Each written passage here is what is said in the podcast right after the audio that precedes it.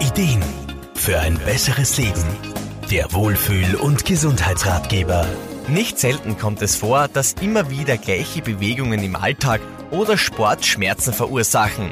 Im Rahmen einer Physiotherapie wird da meist Statik, also der Körper in Ruhe und dann auch die Bewegung an sich analysiert bestätigt Physiotherapeut Wolfgang Brunner-Frumann. Ja, das ist oft ein ganz wichtiger Teil der Befundaufnahme. Da kann man ganz viel beobachten, zum Beispiel, wo Muskulatur gut ausgebildet ist, wie beweglich Gelenke sind, wo Bewegungen im Körper stattfinden, aber auch wo jetzt Ausweich- und Fehlbewegungen da sind. So analysieren Therapeuten die funktionellen Zusammenhänge in Ruhe und Bewegung, sodass Rückschlüsse auf das Problem eines Patienten gezogen werden können. Gerade vor kurzem erst hatte ich zum Beispiel einen sehr jungen Patienten, dem trotz sehr viel Sport immer wieder eine Rippe blockiert ist, was natürlich immer zu starken Schmerzen geführt hat.